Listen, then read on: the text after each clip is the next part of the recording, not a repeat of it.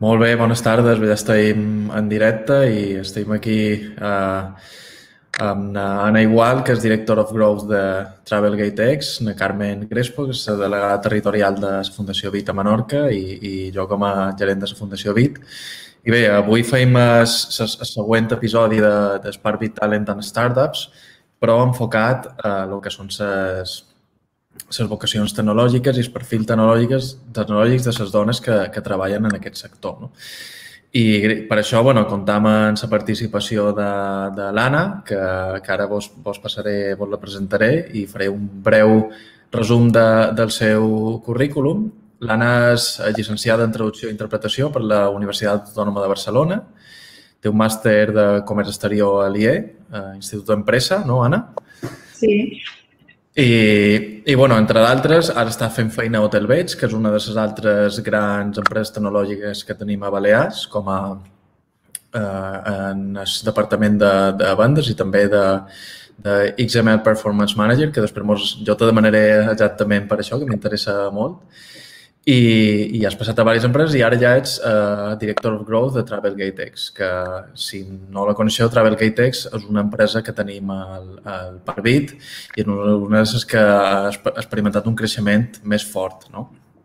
I, bueno, fet aquesta introducció, jo el que voldria un poc és, és plantejar un poc el que serà eh, aquesta sessió especial que fem el dia d'avui i en la qual bueno, començarem un poc com vàrem fer fa dues setmanes amb, amb l'Iñaki, que eh, fem una petita introducció de com ha estat la vostra experiència laboral, que perquè mos introduïu un poquet, després un poc com heu conegut el parc, com heu arribat a, a treballar per empreses d'aquest ecosistema i a partir d'aquí sí que entrarem ja a comentar una sèrie d'aspectes que estan ja més relacionats amb el Dia de la Dona que celebrem avui, eh, el 8 de març. Vale? Per tant, Anna, eh, bé, primer de tot, gràcies, gràcies per, per venir, per acceptar aquesta invitació i gràcies també a la Carmen Crespo per, per acompanyar-nos en aquesta sessió d'avui. Jo volia començar eh, per saber un poc, Anna, que mos puguis tu explicar també, a part d'aquesta petita introducció del teu currículum, que mos puguis explicar un poc quin és el teu perfil i com has entrat a, a, en aquest sector de, de la tecnologia aplicada en el turisme. Uh, com sabeu, el, el món del turisme està molt, molt lligat a la tecnologia, no? I ha estat molt gradual. Uh, fa molts anys que faig feina a turisme i en empreses online, com has dit abans, a Hotelbeds, a un altre Betbank que vaig estar abans d'arribar a Travelgate. I llavors està molt gradual, perquè el món del turisme ha anat entrant, cada vegada és més tecnològic, les, les empreses es connecten a través de tecnologia i primer vaig fer feina en aquestes empreses que es connecten a través de la tecnologia i al final he acabat en el proveïdor de la tecnologia que connecta les empreses. O sigui, està molt gradual. No, re, perquè no tinc un perfil uh, tecnològic. Per bé que no venem patates, venem tecnologia i has d'entendre el que vens, però està molt gradual, molt fàcil. Álvaro, ara no et sentim.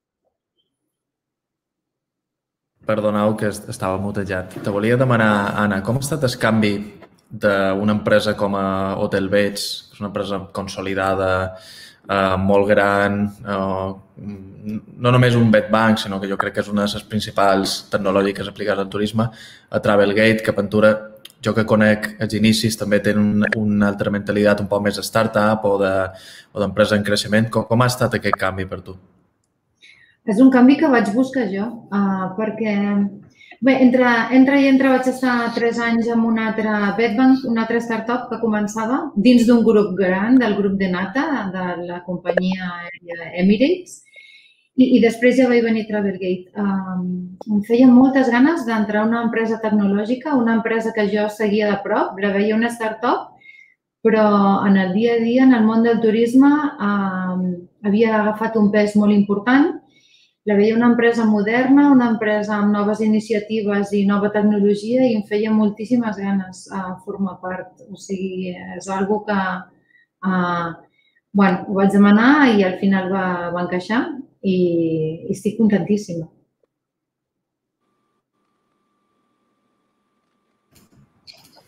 Molt bé, doncs jo a partir d'aquí sí que m'agradaria, després si un cas anirem fent un poc més de, de comerç, entrant en detall, perquè jo també tinc una certa relació amb els inicis de, de Travelgate, sí que m'agradaria un poc eh, donar-li paraula a Carmen no? i entrar un poc més en matèria de, de lo que és el dia d'avui, el que suposa el 8M i sobretot el que suposa eh, el paper de la dona dintre les empreses tecnològiques i, i dels perfils tecnològics, que és vera que, que ara mateix necessitam una presència molt més gran de, de gènere femení que, que està massa descompensat. No? Per tant, en Carmen hem preparat una sèrie de qüestions i de preguntes i jo m'agradaria donar-te la paraula, Carmen, perquè tu mos puguis anar introduint bé aquestes qüestions que li volen transmetre a Nana com a una dona directiva i, a més, de directiva d'una empresa tecnològica.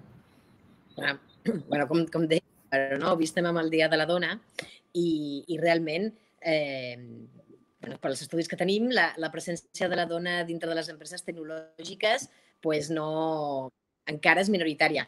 En, en el teu cas, en el cas que, que comentes d'Hotelbeds i, i Travelgate, ha estat així? Realment hi ha menys dones eh, a les empreses? Bé, Hotelbeds és, és una empresa tan gran, amb tants departaments, que eh, si, si tenim en compte el departament de ventes o, o el call center, hi havia departaments on, on hi havia moltes dones. Potser hi havia a quasi igual el número de dones que d'homes. Però si anem al departament concret d'informàtica, allà sí, allà sí que hi, ha molt, hi havia molt poques dones. Amb els anys ha canviat, jo duc molts anys en el sector i, i he vist aquest canvi gradual i, i aquí a Treveguet n'hi ha no, no arriben ni a ser la meitat encara, no? però sí que hi ha un número de dones uh, informàtiques uh, desenvolupant nous sistemes uh, gran comparat amb altres empreses i, i eh, ser dona i ser directiva no? en equips més, més masculins eh, es fa, bueno, e, és un repte assumir o, o es fa difícil o realment eh, les coses van sorgint d'una forma gradual i, i lineal sense, sense problemes? Um, és gradual, no hi, ha, no hi ha cap problema sí que és, és complicat, eh, sobretot a, a la majoria d'empreses, el volum que parlàvem abans de dones, no? a mesura que puja els, els eh, llocs de direcció, mmm, aquí sí que, que hi ha molt poca dona, molt poca dona encara a Europa. Que passa que jo vaig uh, treballar... Digues, perdó. No, no, no, no. Sigue, sigue, sigue. Mm, la diferència, a lo millor, és uh, uh, aquesta empresa no? amb, amb, que tenia base a Dubai. Uh, aquí sí que veus uh, coses diferents. Uh, intentes dur a una persona del teu equip dona a una fira a Europa, diu, espera, que el meu marit m'ha d'autoritzar el passaport per sortir del país i, ostres, uh, no te n'adones, però clar, encara passen moltes coses d'aquestes. Uh, és gradual, és fàcil i en, entre els companys és fàcil. El que passa que potser per grau tu tens una targeta de crèdit de l'empresa i estàs amb un sopar de feina i el cambrer sempre li presentarà la, la, el compte a, al teu company i per molt que li donis tu la targeta, després li tornarà a donar a ell perquè la signi. Mm, totes aquestes coses que vivim no? en les posicions aquestes en el dia a dia, bueno, les assumim com a normals, però esperem que amb el temps doncs, no passin tant. No, realment és veritat que, que totes aquestes, aquests petits sesgos de gènere eh, continuen donant-se i si hi ha tendència que si un, un, no, un equip de feina hi ha un home i una dona, ell és el cap i si hi ha una persona gran i una persona jove, la gran és el cap. No? I és veritat que encara... Tu què, què opines sobre realment eh, els sostres de vidre que, que es parla, que són reals o, o, o tu creus que és més un mite? O tu t'has trobat aquestes situacions de... Quina opinió tens en quant als sostres de vidre? I... Sí, òbviament que existeixen cada vegada molt menys, per sort, però clar que sí, és el que us deia, hi ha moltes posicions on, on hi ha molta igualtat i on, però arribat a, a un cert nivell a la dona se li exigeix molt més. Uh, si, si ets dolça i femenina, uh, perquè ho ets. Uh, si no, uh, perquè no? Les dones se les miren lupa molt més a segons quines posicions. Sí, sí, totalment. és, no, jo estic convençuda del que dius i a més a més a vegades per una mica per educació, no? Sembla que la dona se l'escolta menys, bueno, tenim certes tendències uh, de sesgo conductuals, no? De, la dona li costa més alçar la veu perquè se l'escolti, té que lluitar contra aquesta naturalesa pròpia de ser més discret, no?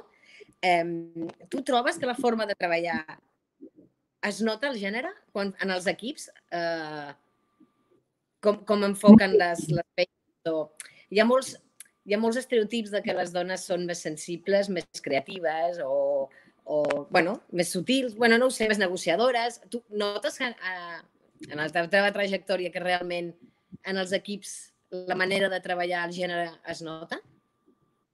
Sí, els, els, els millors equips són uh, on, on hi ha uh, una gran barreja de tot, òbviament, uh, però jo he estat sempre en posicions a ventes i el que trobo que uh, quan arribes a, a un bottleneck, que diem en anglès, no? quan la negociació està parada, uh, potser sí que les dones li sabem donar més una volta. bueno, doncs si no és per aquí, serà per allà Eh, alguna habilitat d'aquestes notos en general, però, bueno, sí, uh, potser això, no? Uh, tenir més mà esquerra en algunes situacions bloquejades, uh, bueno, arribes a desbloquejar més, potser. Però imagino que és una cosa que, a més a més, hem d'aprendre tots, no? A treballar amb equips més mixtes, perquè és veritat que moltes d'aquestes característiques les atribuïm habitualment a les dones i a molts homes, que són hipercreatius, hipersensibles i que, sí, no? Sí, I que no sí. i, i en moltes coses potser hem d'empoderar a les nostres joves o nenes a que no tinguin vergonya en alçar la veu o, o en fer sentir la seva opinió en el cas de que, no? que reafirmin i que, i que no, no callin o, o deixin que les persones que fan més soroll pues, acabin no? sobrepassant. Això a, Europa, això a Europa és així, però com deies, no? quan treballes amb equips, amb persones d'altres cultures uh, fora d'Europa uh, que les han educat, que la dona no aguanta la mirada de l'home i, i que no diu la contrària, costa molt. Uh, demanar ho entens i sempre sí, i després però no ho has entès, no, però per quedar bé. Uh, no ens n'adonem aquí, però hi ha altres cultures que que ho duen tan, tan a dins, no? Uh, que sí, sí, sí, costa molt que diguin la seva opinió, uh, que no ho veuen així o fins i tot la contrària. Uh, no se'ls passa ni pel cap, és cultural. Clar, al Parc Bit, que vivim en un ambient realment més no? d'empresa tecnològica, eh, bueno, que tenim més, més homes que dones, però és veritat que no, no hi ha tanta, tanta diferència percentual en el nombre de treballadors sí en el nombre de directius o en el nombre de, de tecnòlegs. No? Costa, costa veure bueno, un percentatge alt de, de tecnòlogues dones en els equips. I, i bueno, jo tinc una opinió al respecte sobre la tecnologia que desenvolupem. No? Creus que és important realment que la, que la dona s'incorpori eh, en, en aquestes tasques concretes i, i, i bueno, la teva valoració del per què seria així, no? Per suposat, la dona hauria de poder incorporar-se en totes les tasques i la tecnologia també, i sobretot la tecnologia que ens ha fet un pas molt enrere, perquè ha les estudiants eh, que tiren cap als sectors tecnològics són poques. Eh, després, eh, quantes d'aquestes arriben a, finalment a treballar en una empresa tecnològica i el que poden aportar. Eh, jo crec que hauria de fer tant els governs com les societats, com tothom, eh, hauríem de fer alguna espècie de, no sé, ajudes o mirar com eh, promoure eh, els rols de les empreses, de les dones de les empreses tecnològiques, perquè comencin a haver-hi més estudiants en aquests sectors, que històricament són més eh, d'homes, però això ja ve d'enrere, no? De, les mates a la meva mare se li donaven malament, per tant, jo soc una, se'm deuen donar malament i així anem perpetuant aquests rols mm, i, i hauríem d'intentar evitar tot això perquè no té per què ser millor o pitjor. Jo crec que la dona i la creativitat de la dona en el món de la tecnologia pot ser molt important el que aportin. Jo, des de luego, sens dubte, les tecnologies, sí, i és, és obvi no? que agafaran una força cada cop més important a la nostra manera de viure i seran més quotidianes, eh, no poden obviar el 50% de la població eh, en el seu desenvolupament i, i no només això, les minories també han de participar, no? perquè eh, bueno, des de la Fundació BIT eh, duem a terme moltes, o oh, algunes actuacions que fomentem, eh, les estem dintre de la joventut, amb especial incidència amb la dona, però en general, perquè ens preocupa eh, la generació de professionals del nivell de futur, i doncs, una noia explicava que havien fet un equip de... Bueno, una, una cosa tan simple com reconèixer, no? reconèixer cares per la seguretat d'unes tendes i havien fet servir els amics no? de l'equip eh, per, per, per, per ensenyar a la màquina a reconèixer cares. I tots eren de raça blanca i quan va entrar una persona de color a la tenda no la va reconèixer. Pues, algo tan absurd i que sembla tan obvi si no s'inclou races i gènere en la creació de, de tecnologia, doncs aquestes coses es poden, es poden donar. Totalment. Cas, no? És, és, sembla com de xiste, no? Però, però aquest especial a, a una noia perquè, perquè s'animi i, i s'incorpori i d'aquí 15 anys no, poguéssim veure el Parvit a, a molta més presència femenina. T'hem perdut, Carmen, a qualque moment, eh? però jo crec que, que més o manco... Amb, amb, que, en que, sí, sí, ah. bueno, avui, avui és que estem, com ja sabeu, bueno, és una iniciativa nova que hem posat en marxa, lo de les sessions de Parvit Talent and Startups, i és cert que tenim un poc encara estem provant diverses eines i aquesta parell que ens agrada bastant i bueno, anirem polint a poc a poc els problemes tècnics que, que anirem tenint. No?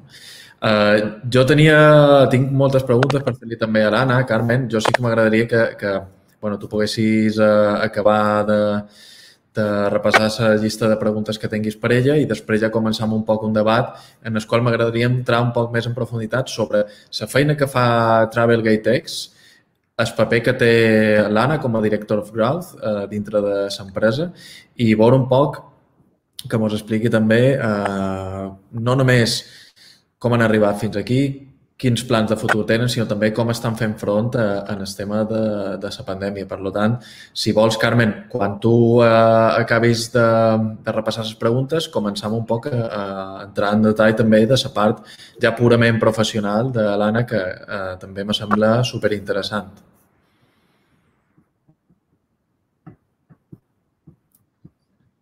Doncs, sens dubte, perquè coneixia una mica més eh, que feu a través pregunta, jo no sé si, si em sentiu bé, era què li diries tu, Anna, a qualsevol jove, ara, especialment, si pot ser doncs, més en, encaminat una, una noia, eh, a, a que t'animés i fes uns estudis de tecnològic i a veure si em soc de 15 anys o 12, 10 anys aconseguir que el Barbie tingui molta més eh, presència femenina.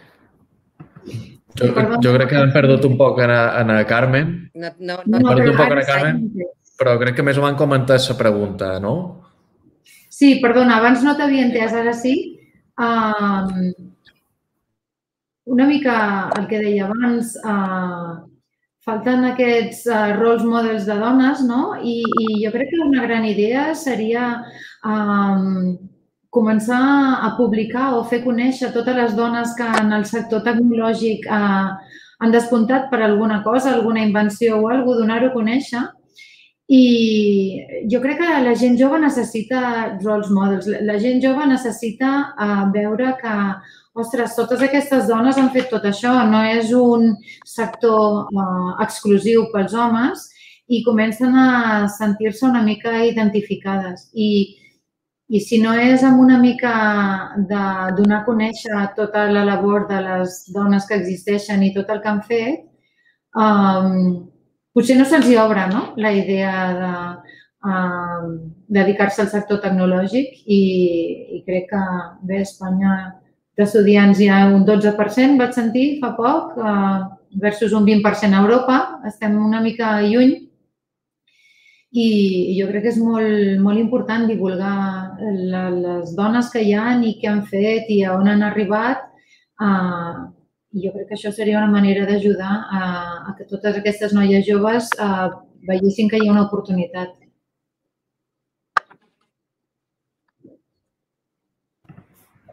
Sens dubte és veritat que, que ens falten models i que a vegades només tenim cogir o no? coses molt, molt complicades i que, que semblen tan llunyanes que, que no atrauen. No? I en canvi tenim moltíssimes dones fent tecnologia a les balears, per exemple, que, que no es coneixen i que les nostres nines eh, es podien sentir molt més properes i, i que realment no fa falta ser eh, la persona més intel·ligent del món per dedicar-se a la tecnologia, elles tenen eh, capacitats més suficients per fer-ho. bueno, eh, si et sembla, Álvaro, jo, per la part així més de dona, crec que, crec que estem... Gràcies, Carmen. Tenim qualque problema de, de connexió, però bueno, jo crec que més o manco sí que, sí que t'han sentit. Jo el que m'agradaria molt que l'Anna mos expliqués un poquet... Parlant... Sí, jo m'agradaria, Anna, que, que aprofitàs eh, l'oportunitat perquè ens poguessis explicar un poquet uh, què és Travelgate X per qui no els coneixen i que ens resumissis un poc què fa Travelgate X uh, i quin és el seu objectiu, la seva missió i quin, quins productes teniu. Travelgate és un, un hub uh, tecnològic i uh, ens dediquem a, a connectar clients i proveïdors, eh, sobretot en, en, en la part d'hotel, d'acomodació, eh, amb una especialització molt, molt gran, perquè altres plataformes tecnològiques, a diferència de Travelgate, um, donen molts altres serveis de back-office, front-end. Um, Travelgate és, és molt específic en, en la pura connexió, és un hub de connexions entre proveïdors i, i clients, molt específic. Um, jo crec que, com has dit tu abans, quan introduïes l'empresa a Travelgate ha crescut molt, molt ràpid i, i a dia d'avui uh, jo crec que tenim el nombre més grans de proveïdors uh, connectats, uh, més de 500, quasi 400 clients i què volem fer? Què volem fer? Volem ser el marketplace que connecti a la indústria del turisme, una espècie d'Amazon del turisme, on tothom uh, pugui passar a través de Travelgate. I, i, I la nova visió és una mica la democratització d'aquestes de, connexions, perquè uh, a Travelgate estem aconseguint que que un receptiu sense cap mena de tecnologia, petitó, de, del nord d'Àfrica, d'aquí de, del Mediterrani, um, que té quatre hotelets, uh, els pugui penjar dins de Travelgate i distribuir-li a, a Expedia, a, a un bedbank mm, molt gran, no? I estem molt orgullosos d'aquesta labor de, democratitzar les connexions i que no sigui tot uns costos molt complicats uh, per poder arribar a distribuir online. Això és una mica la visió cap on anem. O sigui que, Anna, perquè, perquè jo ho entengui i perquè la gent que no coneix l'empresa ho entengui, vosaltres facilitau el procediment en el qual un petit hotel o fins i tot una gran cadena vol oferir el seu producte hoteler a altres canals de banda online. Per exemple, tu has dit Expedia, supos que, que deu tenir altres partners que estan connectats i que agafen informació. Per tant, jo si tingués un petit agroturisme, jo podria entrar a la plataforma de Travelgate i de sobte podria rebre reserves des de qualsevol sistema o des de qualsevol web uh, de, de banda online, no? És així? Així és, sí, correcte. Um, això és el que fem més. Um, estem uh, també mirant uh, nous productes, uh, i... però bàsicament és això, és connectar el, el, el món del turisme tecnològicament uh, perquè es puguin comprar i vendre independentment de, del, del pressupost que tinguis i, i, de, i del teu sistema, perquè ja dic, tenim fins i tot receptius petitons d'arreu del món. Uh, tenim un receptiu, a lo millor un hotelet de, uh, de Nova Zelanda venent uh, a un client uh, a l'altra punta del món. Durant la pandèmia hem vist que un dels corredors més importants uh, és el mercat uh, d'Estats Units, o sigui, uh, Estats Units comprant als Estats Units a través de Travelgate a Mallorca. Um, I, i així és. Uh... Una passada, això. Està molt bé. Com des d'aquí, eh? això molta gent que no ho sap, però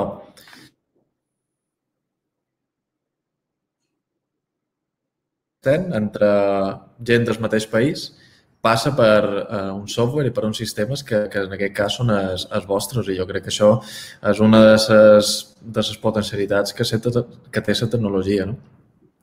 Uh, Anna, jo uh, L'altra vegada que vàrem fer la darrera sessió de Parvit Talent en Startups amb, amb Iñaki Fuentes, ja varen, va sortir qualque batalleta, no? que sempre a mi m'agrada un poc, quan jo fa molt d'anys que estic fent feina empreses del parc, eh, va sortir qualque batalleta. Jo tinc qualque batalleta també en Travelgate, perquè jo record quan jo estava a Logitravel fa 10 anys, era 10 o 9 anys, ara no recordo exactament, era el moment de creixement de, i de naixement de Travelgate. Jo record com se va començar a moure una sèrie de, de programes, d'integracions cap a aquesta nova plataforma que ja crec que no se deia Travelgate, crec que tenia un nom, que, que era XML Travelgate. XML o, Travel. Estava, exacte, estava en Òscar, que jo treballava molt també i començava un poc uh, uh, i, i, ningú en tenia molt bé, però al final resulta que, que, que Travelgate uh, uh, va molt més enllà de lo que era un, aquest procés inicial de que jo vaig poder participar, sinó que, com tu has dit, ara ja és un hub global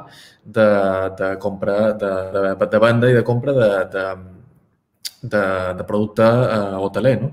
Jo el que m'agradaria saber també és, bueno, eh, quina perspectiva teniu a partir d'ara? No? Sé que teniu aquests anys d'història, sé que ho està cresquent molt i m'agradaria saber un poc com encarau ara el futur, independentment del Covid, també un poc si vos ha afectat i com vos està afectant, però sobretot quins plans teniu a llarg termini, no? Que, que, voleu que sigui Travelgate X no d'aquí un any, sinó d'aquí cinc anys? El Covid ens ha afectat, ens ha afectat a tots, eh, però com sempre, eh, moments així són moments d'oportunitat i, i de reflexionar i pensar com, com canviar les coses. Eh, a Travelgate, a mesura que anaven creixent els partners, no? tant proveïdors com clients, eh, es anava afegint personal. Mm, llavors, gràcies a la pandèmia, eh, Travelgate se n'adona que, que aquesta tendència no pot ser així no? I, i que s'ha de treballar molt més a, amb com créixer d'una manera més uh, lean, diem nosaltres, no? sense tanta estructura i d'una manera més automàtica. Llavors, uh, estem treballant moltíssim a la nova web, eh, coses que es feien fins ara manuals seran automàtiques i, i estem fent molts canvis. I anem en aquest sentit. Travelgate el que vol és, com deia abans, ser uh, un marketplace de turisme on tothom es pugui connectar i, i trobar noves oportunitats. Els, a nosaltres fem d'una manera a vegades molt manual recomanacions de quan veiem uh, proveïdors que venen molt bé en un destí i nous clients que compren aquest destí i, i no es coneixen, els posem en contacte mm, per, per uh, bueno, veure si generen noves connexions i oportunitats.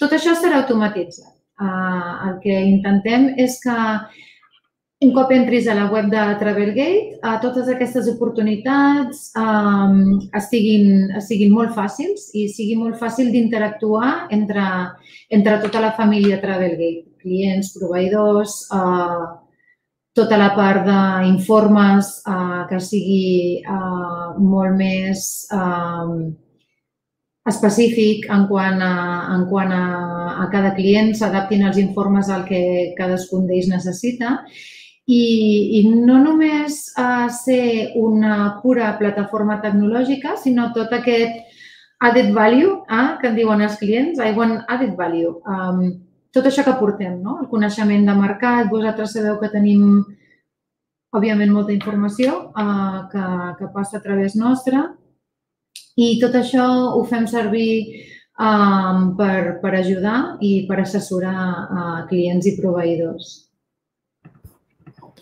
Molt, molt, molt interessant. Uh, Carmen, jo no sé si tens qualque pregunta que li vulguis fer al respecte a Nana d'aquesta part tecnològica, coses que...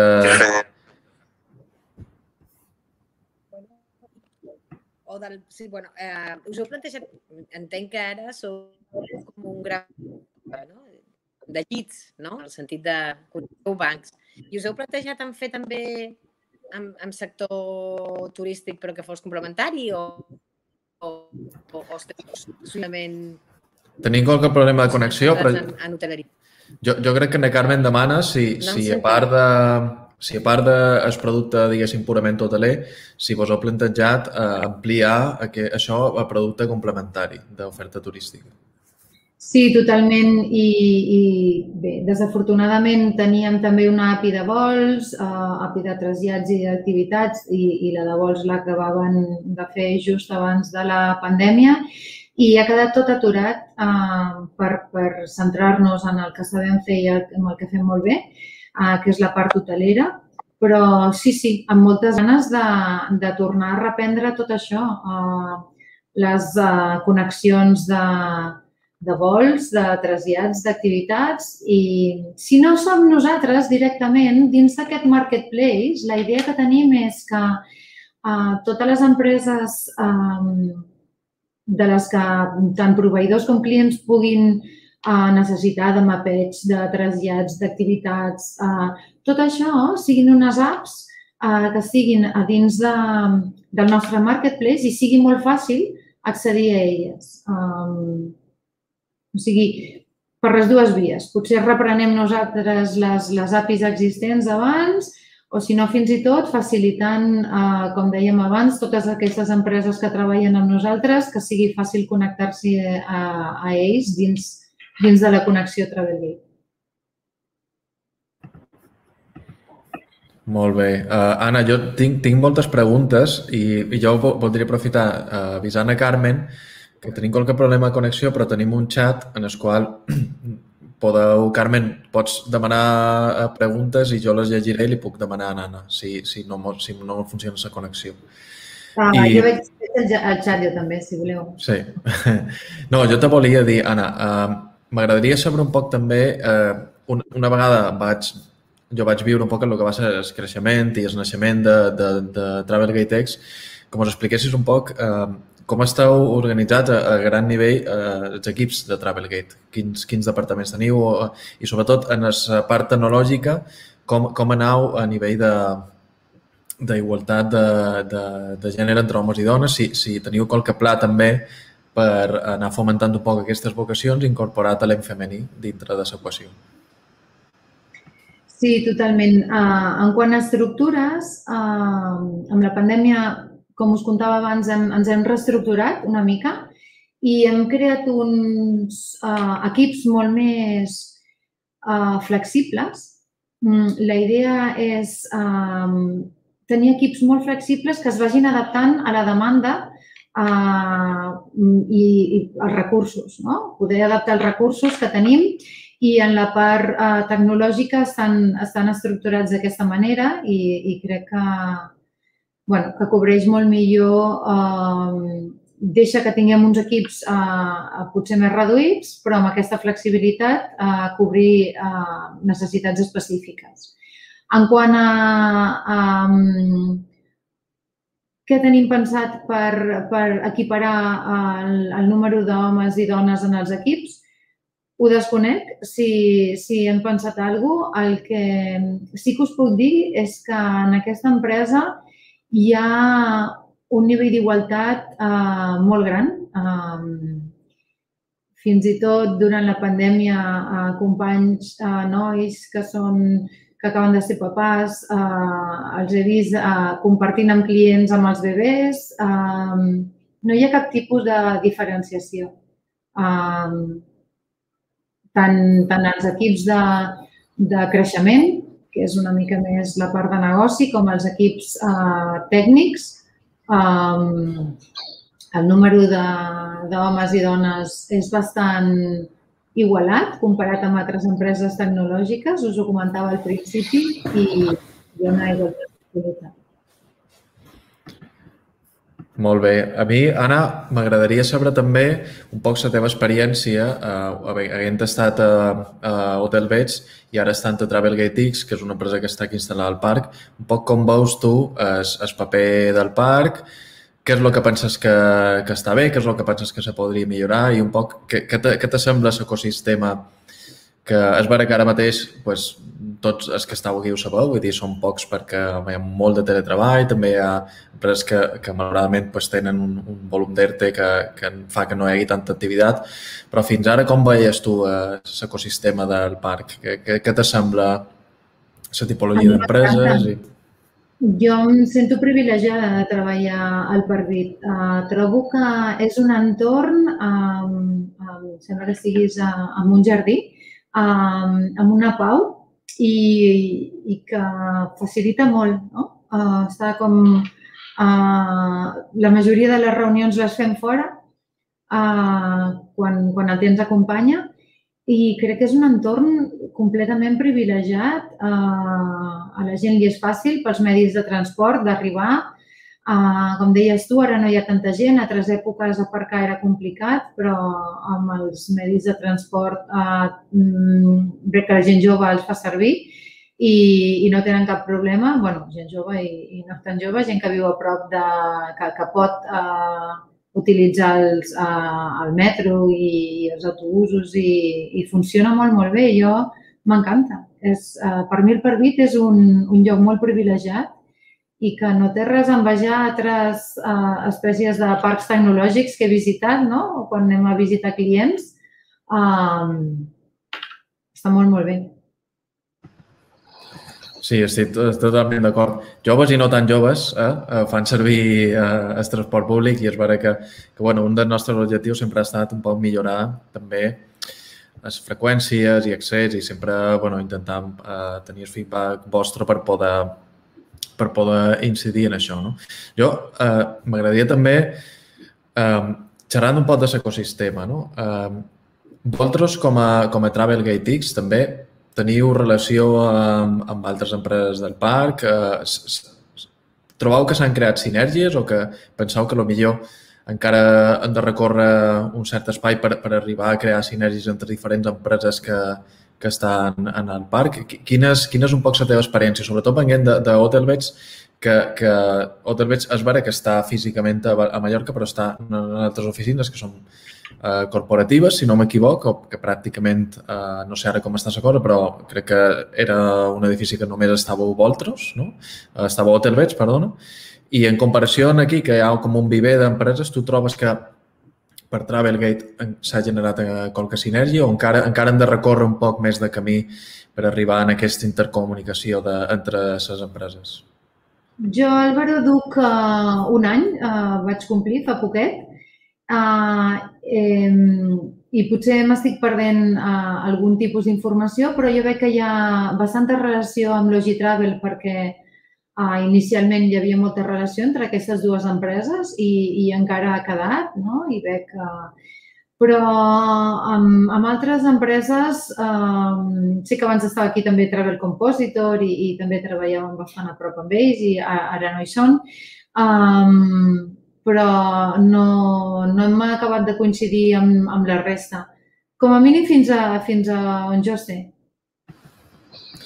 També, sí, estic d'acord. També, bueno, nosaltres, en Carmen ho sap, perquè vàrem estar preparant just abans de la pandèmia una sèrie d'actuacions que volíem perquè les empreses de l'ecosistema s'anessin coneguent i, i hagués un poc més de, se creés un poc més de comunitat. És cert que el pla se va quedar un poc truncat arrel de, de la pandèmia que va fer impossible que arribéssim a tenir un poc, eh, fer tots aquests esdeveniments que inicialment volien que, fos, que fossin físics. No?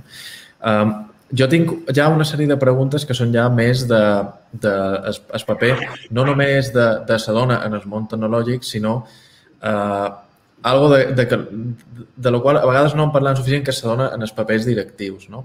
Eh, afortunadament, eh, jo he tingut contacte amb dones directives i, i, i hem fet molta formació al respecte de, de, de com és la direcció a, a l'empresa i, i sempre se mos ha traslladat i, i jo personalment ho he viscut, no? que hi ha un, un, un, unes certes habilitats que, que actualment en els perfils directius, quan són tots de gènere masculí, se, se perden. No? I m'agradaria que, que mos diguessis un poc quina opinió i si tu coneixes altres casos com, com tu de, de dones directives i, i si tu animaries a les dones no només entrar en es, o animar-se més a entrar en els papers de tecnològics, sinó també en la carrera directiva, no? que jo crec que encara també hi ha una bretxa massa gran no? I, i, i crec que això va uh, contra la competitivitat. Què, què penses tu al respecte?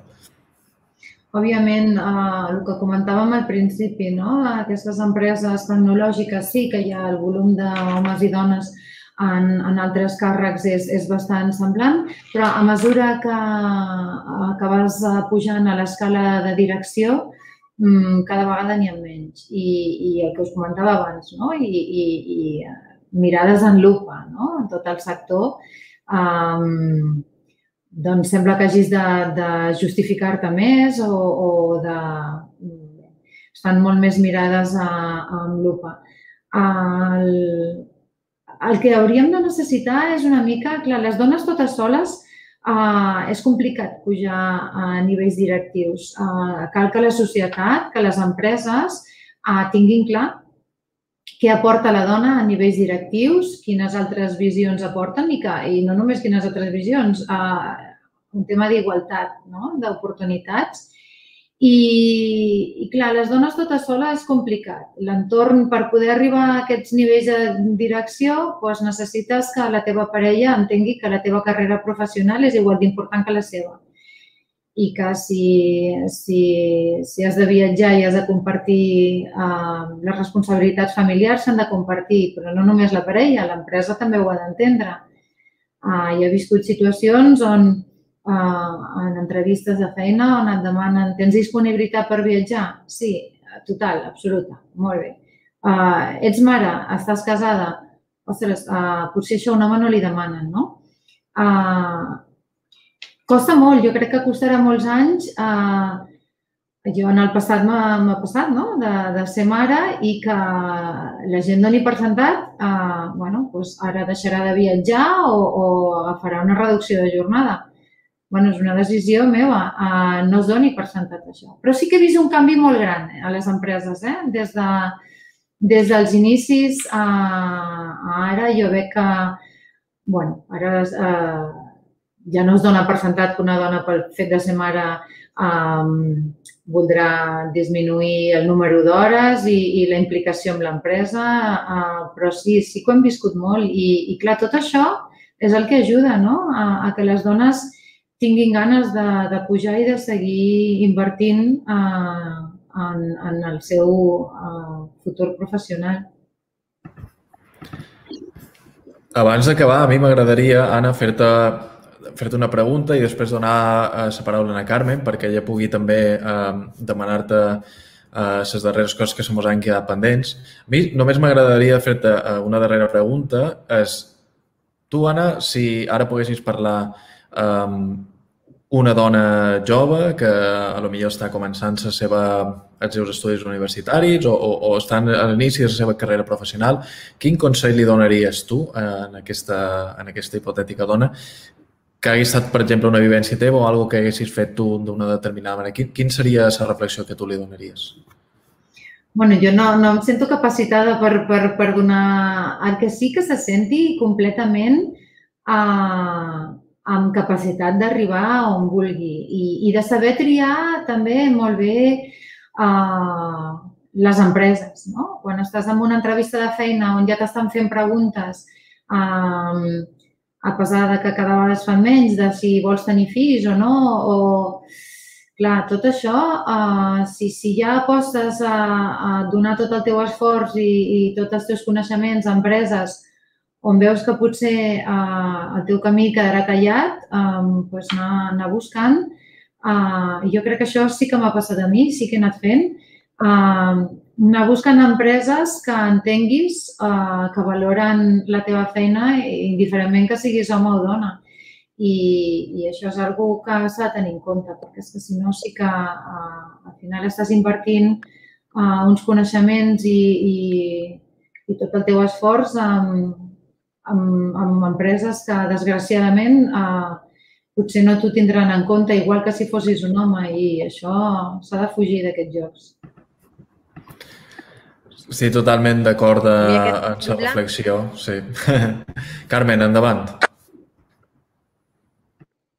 Sí, sí, totalment d'acord amb aquesta reflexió i crec que les empreses han de començar a, a pensar que no només és el, el treballador qui s'ha de vendre, perquè el talent tant, no hi ha tant. Si vols atraure talent a la teva, a la teva empresa, eh, has de ser mereixedor d'aquest talent, no? I amb conductes que no siguin igualatoris o que no tractin bé a les dones, doncs, eh, doncs perds molta oportunitat de treure tant. Eh, I a més a més jo preguntaria, però i què li diries a aquests nois, companys, no?, que estan eh, treballant amb, amb dones, de, de quina conducta o, o com han de, de ser de cara a treballar amb dos. Crec que se Gràcies no? a Déu, els, els nois i els companys. Sí, però t'he entès, uh, Carmen.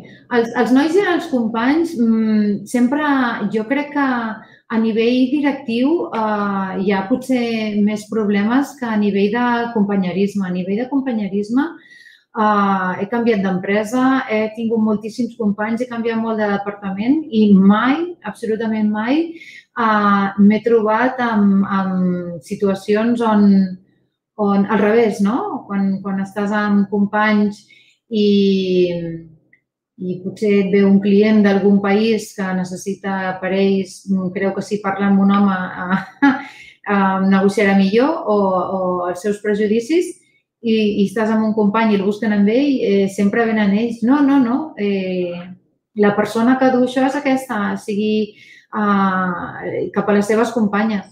Eh, jo he viscut sempre eh, experiències molt positives. Jo crec que els, els companys eh, saben tota la feina que fan les seves companyes i que, i que tenen el mateix valor o igual. Um, jo no crec que la discriminació estigui entre els companys, mm, en absolut. Molt bé, doncs ja ens acostam quasi en els 45 minuts, Anna, i, i tampoc te volem robar uh, més temps. M'agradaria un poc que, que si t'apareix bé, poguessis tancar aquesta, aquest segon episodi de, de Parvit, Parvit Talent and Startups eh, amb una darrera reacció i, i una altra vegada pues, agrair-te que haguis pogut eh, compartir el teu temps amb nosaltres per aquest esdeveniment especial que, com vos he dit abans, encara és un poc novell perquè estem eh, intentant trobar un poc el mecanisme i la tecnologia no? que, que ens permeti fer aquestes sessions de forma recurrent. Per tant, Anna, eh, donar-te les gràcies i també donar-te la paraula perquè puguis eh, tancar i fer la reflexió que tu trobis adient sobre el 8M, sobre el paper de la dona a l'empresa, l'empresa tecnològica o el que tu trobis. Pues moltes gràcies a vosaltres. Jo crec que és important eh, en dies com avui, el 8M, com dius tu, Álvaro, Uh, recordar que hem fet molt, molt camí, uh, sobretot uh, a alguns països hem, hem, hem avançat molt. Uh, hi ha altres països on, on falta molt més, però hem fet molt camí, però no hem acabat aquest camí. Falta, falta molt. Uh, hem, de seguir, hem de seguir treballant tota la societat sencera. Uh, homes, dones, companys, parelles, tothom ha de seguir treballant perquè uh, les noves generacions tinguin una igualtat eh, al 100%. Bé, doncs, eh, Anna, compartint completament la teva reflexió, donar-te les gràcies i també avisar un poc a, a, a qui escolti en directe això qui ho escolti posteriorment al nostre canal de YouTube que la nostra intenció és cada dues setmanes anar fent aquestes sessions i coneguent el talent tant en Esparbit com en el Centre Vit Menorca i de les empreses tecnològiques de Balears i també donar a conèixer un poc aquests perfils tan interessants com el de l'Anna, que, que en tenim molts i que a vegades jo crec que eh, no els posam en valor suficientment i no posam en valor tot l'aport que té eh, aquest ecosistema que, que hem aconseguit desenvolupar durant tant d'anys. No? Eh, gràcies, Carmen, també. No sé si, Carmen, han recuperat la connexió eh, i vols afegir qualque cosa. Moltes gràcies, realment un plaer compartir amb tu, Anna. Moltes gràcies. Igualment. Bé, gràcies a tu, Anna. Realment es falla tota l'estona. No passa res, ho millorarem per la següent. La pluja no, no va. Molt bé, gràcies, gràcies a Anna. I... I gràcies a Travelgate també i a la Verònica pues, per, per permetre'm-vos fer aquest segon episodi amb vosaltres. Eh? Fins a la propera. Molt bé, fins la propera. Adéu, adéu. Gràcies. Gràcies.